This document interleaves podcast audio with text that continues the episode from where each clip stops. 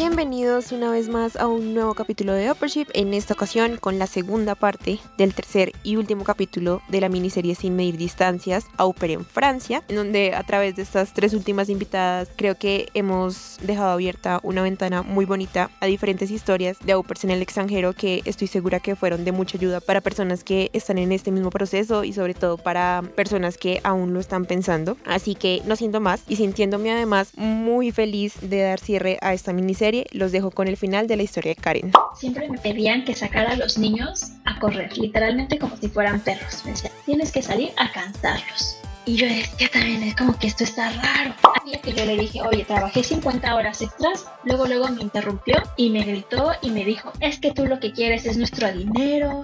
Y hasta me dijo, pues sabes qué, si yo quiero y me hace con la mano en la cintura, mañana terminamos el contrato y te sales de la casa. Y yo me voy a encontrar una familia que haga match con mamá, con papá, con hijo uno, con hijo dos o hasta con hijo tres, cuatro. ¿Sabes? De que el amor perfecto, la media naranja, la familia perfecta es súper difícil de y ahora empecemos desde donde lo dejamos la última vez. O sea, lo, escondo en la cocina de abajo. Yo no le voy a dar a tomar a sus hijos si está prohibido para ellos.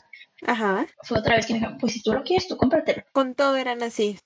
¿Y cuánto duraste con ellos? Seis meses. Seis meses. Porque cada semana decía, bueno, la siguiente semana ya lo arreglamos. Y cada mes los papás me decían, bueno, la mamá me decía, lo vamos a mejorar. o sea, fue mi relación tóxica, fue mi relación tóxica de, vamos a cambiar. Y yo que decía, bueno, otra oportunidad. Sí, lo que tú dices, siempre había algo con lo que lo balanceabas, decías, bueno, hacen esto, pero tal otra cosa. Exactamente. Y luego también me tocó que los niños se enfermaron me tocó estar con los dos niños en casa igual 12 horas con ah, temperatura, medicinas. No es su culpa, y pobrecito. Aparte yo decía, se enfermaron, que se queden en pijama, consentidos, en camita, viendo la tele, prohibido. Se tenían que bañar, vestir, peinar. Ay, no. Y yo decía otra vez, bueno, pues son culturas diferentes. Pues yo en mi casa, pues yo hacía otra cosa, ¿verdad? Pero yo decía, bueno, yo aquí no pongo las reglas. Pero pues sí eran cosas que me ponían incómodas. Pero yo decía, pues es cultural, choque cultural. Yo abierta todo, yo acepto. y Yo me puse en exceso de flexibilidad, en exceso de aceptar.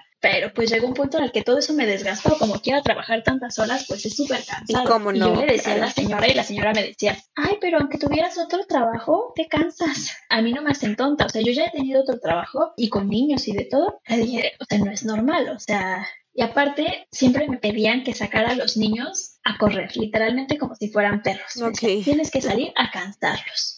y yo decía también, es como que esto está raro. Así, llueve, nieve o relámpago. Me acuerdo que la primera vez que vi la nieve, tuve que sacar a los niños al parque y los pobres niños blanquísimos, así con las manos y la cara moradas, llorando y me decían, tengo frío. Regresé a la casa y me regañaron y me dijeron, ¿por qué los regresaste a la casa? Tienes que sacarlos a cansarlos. Y luego no prendían la calefacción en la casa. Wow, súper feo. Nunca la prendían hasta que ellos llegaban a la casa. Ellos la podían programar desde su teléfono y hace cuenta que ellos, a la hora que ellos llegaban, cuando ellos salían del trabajo, la prendían, comenzaba a calentar y cuando ellos llegaban a la casa ya estaba medio caliente la casa. Pero así estuviéramos sus hijos, obviamente yo ni pensarlo, pero aunque fueran sus hijos, ellos no prendían la calefacción a sus propios hijos. Y no sé, ya yo ya me empezaba a dar cuenta así de que no, esto, esto no va. En octubre les dije, oigan, este, necesito hablar con ustedes. Este mes yo trabajé 50 horas extras, pues en el contrato que firmamos dice que la hora extra se paga. No dijimos a cuánto, pero pues vamos a discutir. O sea, yo también yo decía que, bueno, aunque me la paguen a 3 euros, o sea, pero que me la paguen, porque les dije, una, estoy muy cansada y yo creo que, o sea, esto no va. Y la otra que pasó fue que una vez que los niños se enfermaron, me dijeron, tienes que ir por ellos a la escuela. Y yo estaba en mis clases de francés, que yo pagué. Ellos no me las pagaron, las pagué yo.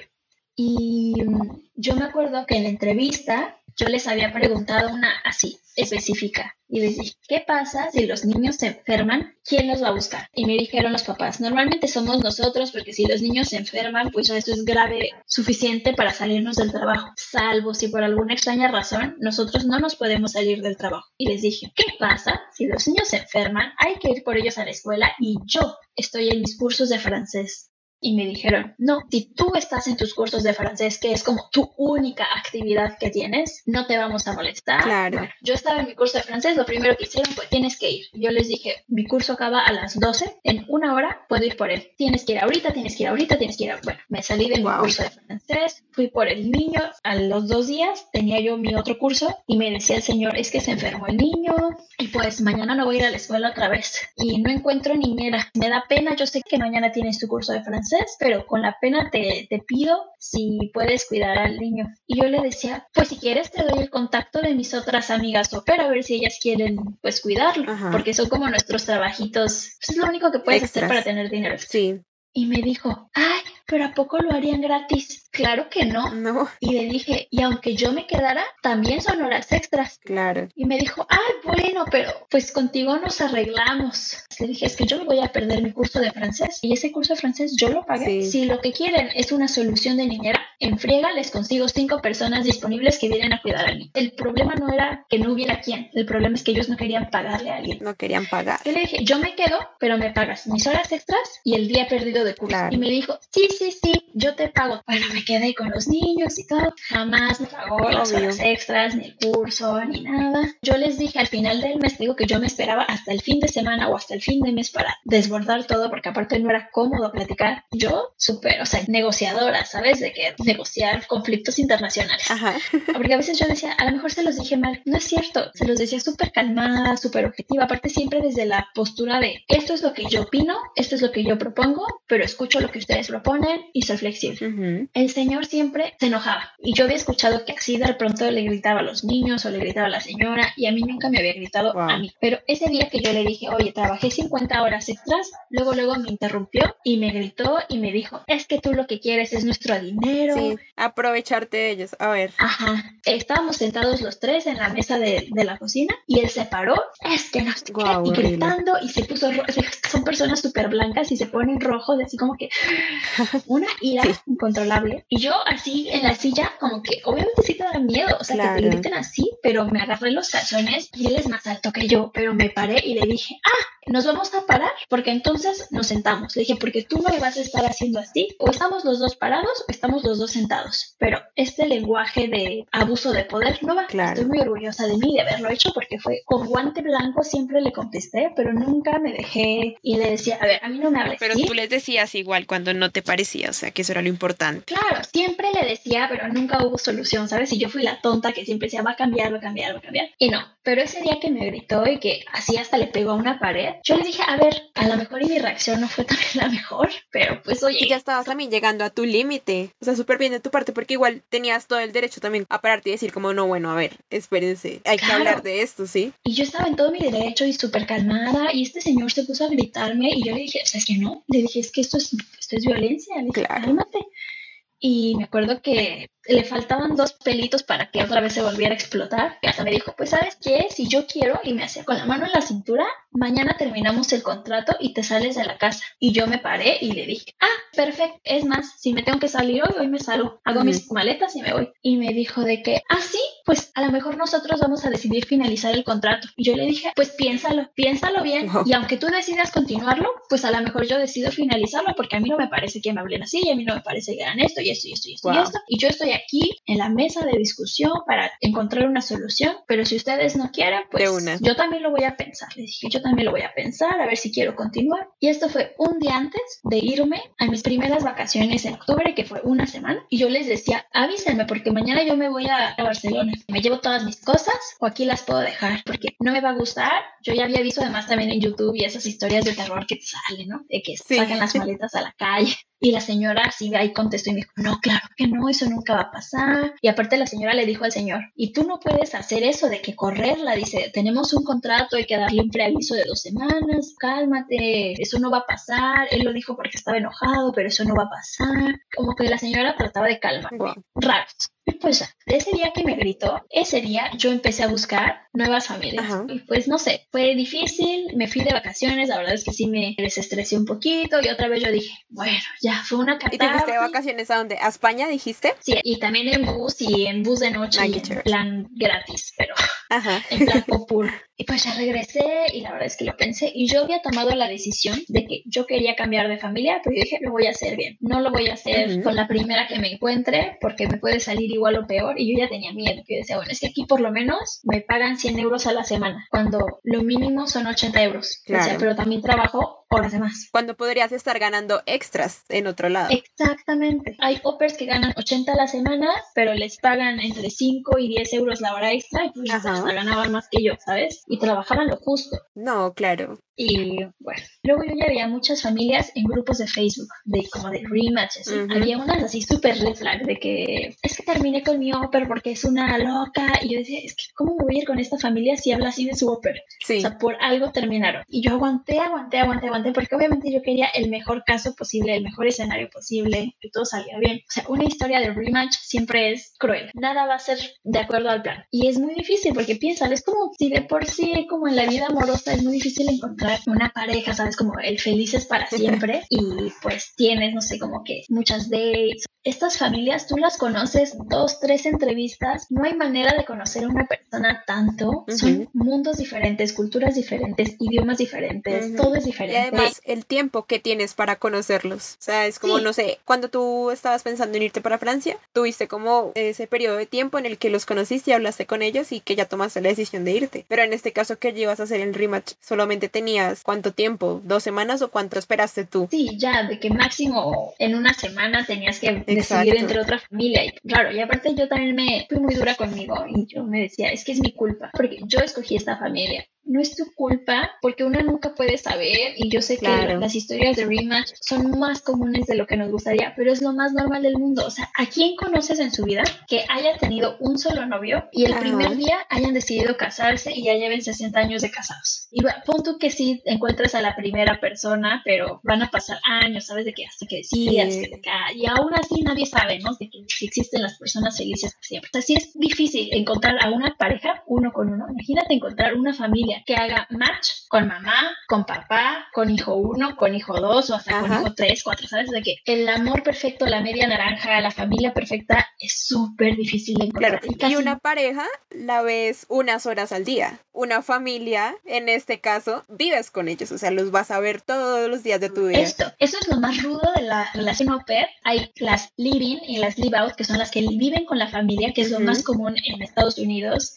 pero en Francia, sobre todo en París, que son los departamentos tan chiquititos, hay una opción que sea live out, que es que las opers les rentan un cuartito o un departamento extra y entonces no viven con la familia, nada más van a trabajar unas horas y después ellas se van a su casa. Pero es muy diferente la experiencia. que a veces yo no podía contarle a mis papás, a mis amigas, así, porque pues por la diferencia de horarios yo hasta me sentía mal de molestarlos. Si les envío un mensaje, ¿qué tal que los despierto a la mitad de la noche, sabes? O entonces yo anotaba en mis notas de que hay red flag pasó esto, no me gustó, lo voy a hablar en la, en la junta de la semana o en la junta del mes, ¿sí?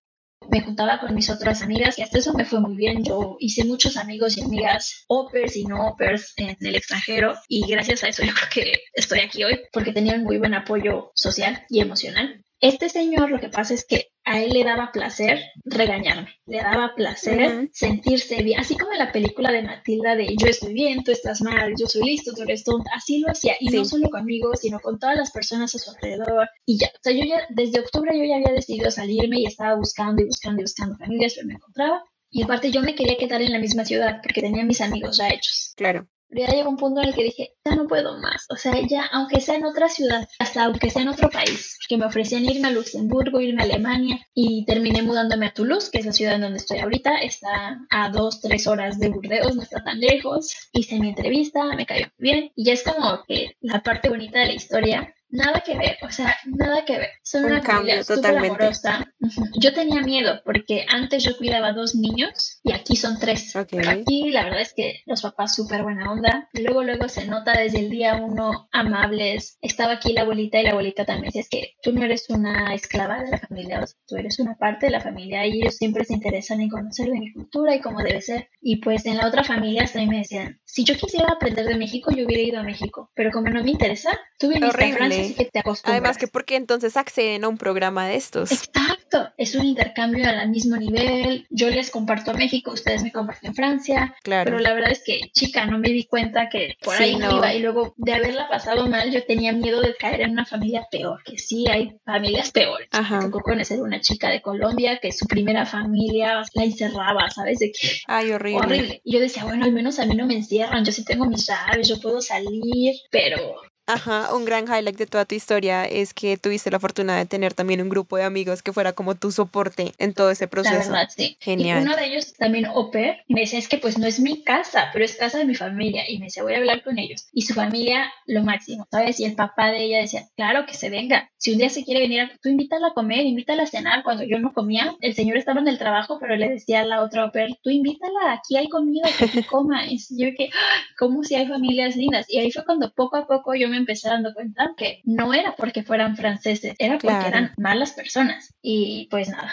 ahora estoy en Toulouse y empecé un nuevo contrato a partir de marzo, entonces yo estuve sin casa entre febrero y marzo, yendo de un lado a otro con mis amigos, haciendo trabajos así de, pues de niñera, pero de un día, y aparte te pagan bien poquito y como no es declarado, pues tampoco es como que puedas pedir más, ¿no? Ajá pero pues vives de tus ahorros. Siempre les recomiendo ahorrar porque siempre te puedes encontrar en esta situación. Yo sé que no es fácil, sobre todo cuando tienes una deuda que pagar. Y ya la verdad es que ahorita me va muy bien con esta familia. Los niños son súper bien portados, los papás me caen muy bien, o sea, coincidimos en muchas cosas. Y yo creo que si no fuéramos familia au pair, y yo los encontrara en la calle, yo sé que podríamos ser amigos. Cero hay problemas con la comida. Yo creo que ellos a veces me ven muy traumada porque yo les pregunto de que, ay, me puedo comer esto, de que, ay, me acabé la última parte de tal cosa. Y es que, no importa, hay más, compramos más, ¿sabes? O X me dicen que fue en tu casa y la verdad es que es como debe ser, eso no es de la cultura, eso es de gente amable y gente grosera. Sí, de gente que te tocó, gente mala. La verdad, sí, y no deberías sentirte incómoda. Si tú te sientes incómoda, así que tú ya das una, ni siquiera la red flag, esa incomodidadcita que tú dices, me la voy a aguantar, piénsalo dos veces y no la aguantes, porque es el lugar donde vives también y normalmente es largo plazo, sean seis meses, un año, dos años, eso te va a llevar a desgastarte y si existe el final feliz, hasta ahorita para mí, pues fue mi segunda familia. Hay personas que pasan por seis, hay personas que a la primera les toca una buena familia. La verdad es que es una cosa de, pues casi del azar. Y nada, pues tratar de disfrutar la experiencia, justo siempre hacer amigos, tratar de hablar en el idioma, buscarte una actividad, porque con tanto tiempo libre a veces uno se aburre, pero siempre hay como cosas o visitar los museos, buscar siempre ahorrar o economizar. Acá en Francia tienes la carte jeune para los menores de 25, 26, depende de las ciudades, te hacen descuentos para el cine o para inscribirte a la natación, así. Yo creo que highlights de toda tu historia, súper importante tener en cuenta siempre todas, todas esas señales que hay. Creo que tú bien lo decías, muchas veces de pronto no podamos evitar que eso pase porque está difícil conocer desde el principio a las familias y a las personas con las que te va a tocar vivir esta experiencia, pero sí creo que desde el momento en el que eres consciente de las condiciones en las que estás y de lo que va a ser de ahí en adelante la experiencia, puedes cambiar totalmente el curso de lo que sea que estés viviendo. Así te toque hacer seis rematch. Entonces, es súper importante tener eso en cuenta y no tenerle tanto como temor a hacer esos cambios porque al fin y al cabo van a ser para que tú estés mejor y vivas mejor. Exactamente. Y yo me acuerdo que yo decía, me da mucho miedo que no, o sea, me costó ya de por sí conocer esta ciudad, el transporte público, las calles y caminitos, pero tienes, vamos a decir, que tienes el 50% de probabilidad de que sea una mejor familia y el 50% de que sea igual o peor. Y aquí tú ya tienes el 100% de seguridad de que es una familia que no te gusta, una familia que no te va y al final del día es tu vida. Tú pasas días, semanas, meses con algo que no te gusta y algo que te desgasta cuando existe un 50% de probabilidad de que te toque algo mejor. Y entre más pronto mejor, yo diría. Así no es. cómodo, pero para eso vinimos también, ¿no? Es parte del, del reto salir de tu zona de confort. Del aprendizaje. Aprender, sí. Ya cuando algo no te gusta, no tener miedo a buscar un cambio.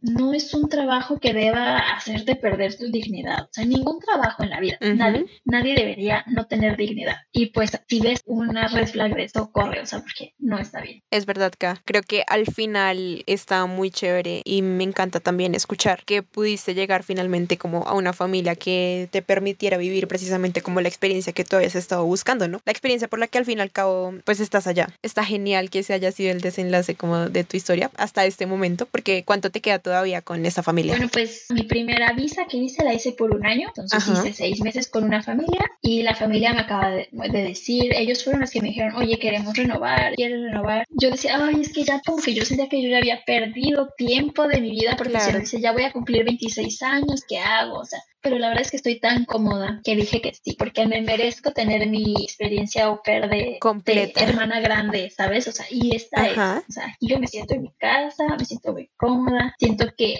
ayudo, pero no me siento es perfecto, la verdad, nada que ver. Y ahorita la verdad es que estoy muy feliz y pues ya voy a, en agosto va a empezar mi segundo año hasta agosto 2024. Entonces ahora sí, puedo preguntarte, sabiendo y conociendo ya lo bueno y lo malo, ¿podrías decir que al final de lo que has vivido hasta ahora, ¿es una buena opción ser au pair en Francia? Sí, la verdad, sí. Muchas veces yo diría que sí, hay muy buenas familias. La experiencia en general au pair la súper recomiendo. Como ya dije, hay cosas que pueden salir mal, pero hay cosas que pueden salir muy bien. Y Francia me gusta mucho porque, uno, yo sé que el contrato es menos. Como les dije, son 25 horas a la semana, cuando yo sé que en Estados Unidos son más. Son 45. Claro, son 45 horas, pero también pues te pagan más.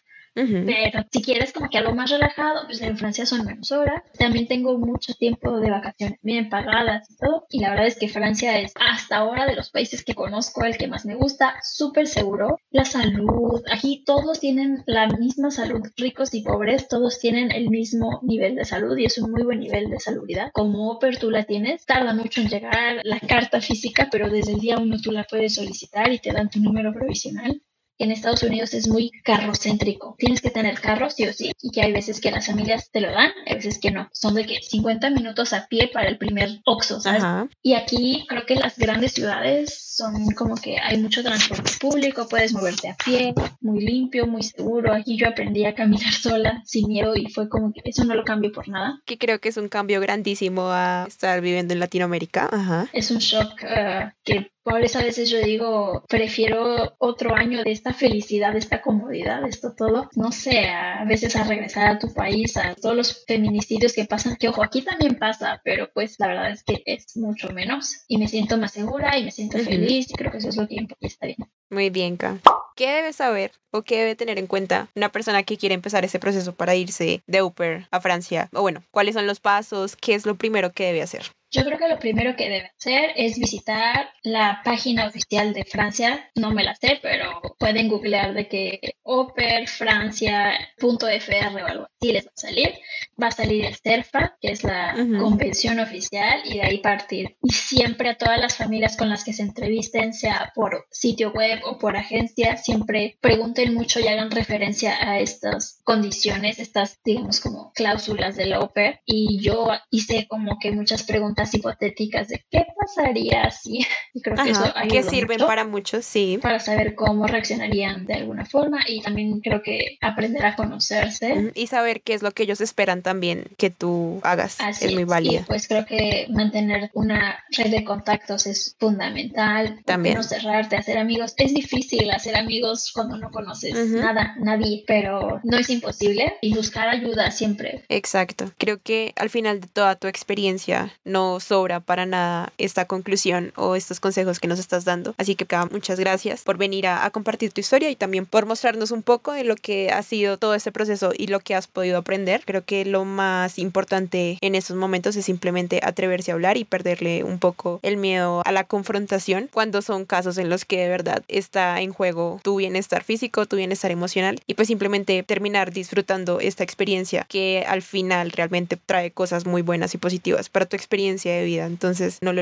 olvidemos, tengámoslo súper en cuenta que nos lo dice alguien como Karen que está viviendo ya esta experiencia y que ya ha pasado por todo esto. Así es. Y cualquier cosa, si les puedo ayudar, pueden contactarme para más información. Entonces, bueno, ya saben. Así que acá no me queda más que agradecerte por estar acá. Tenía muchas ganas de conocer tu historia y tu experiencia. Y bueno, aquí estamos. Así que espero que todo lo que se venga en los meses que te queda con tu actual familia, pues simplemente sea maravilloso que tu experiencia la vivas incluso mejor de lo que estás viviendo ahora y que también en lo que sea que culmine esta, esta experiencia o esta historia y sea que vuelvas a tu país, sea todo exitoso. Así que muchas gracias. Muchas gracias a ti por recibirme y por todo lo que haces. Creo que es una excelente iniciativa y que bueno que lo pongas en marcha y que nos ayude muchas más. Así es, ya seas parte de Uppership, entonces para lo que necesites o lo que me quieras contar, no, lo que nos quieras contar, ya sabes que me escribes y si es necesario organizamos y de una u otra forma hacemos que esto pueda coincidir. Y bueno, por último también, bueno, nos decías que cualquier cosita te podían escribir, así que cuéntanos cómo te podemos encontrar en Instagram o en Facebook o en TikTok o cualquier otra red social que manejes. Eh, en Instagram estoy como arroba Karen doble guion bajo Tobar, un poco complicado, arroba K-A-R-E-N guion bajo guion bajo T-O-V-A-R. En Facebook estoy igual como Karen Tobar, pero creo que hay varias. No soy tan famosa, no tengo palomita. Así que bueno, por Instagram. Y, o en las redes sociales de Uppership y ya preguntan por mí y ya les dará mi contacto. Exactamente. Entonces, bueno, también muchísimas gracias a ustedes por escucharnos y acompañarnos en lo que fue esta miniserie de Sin Medir Distancias. Se nos vienen muchos más capítulos que van a ser buenísimos y no siendo más, recuerden que tengo muchos capítulos preparados. Sin embargo, cualquier sugerencia o cualquier tema que sea de su interés y quieran escuchar aquí en Uppership, escríbanme a mis redes sociales, sigan este podcast y el Instagram de Oppership que está como arroba Oppership. Síganme también en mi Instagram personal en donde me encuentran como Alejandra 4P-bajo. Y eso es todo por este capítulo. Así que como decimos en Colombia, vamos, pero con toda Upper.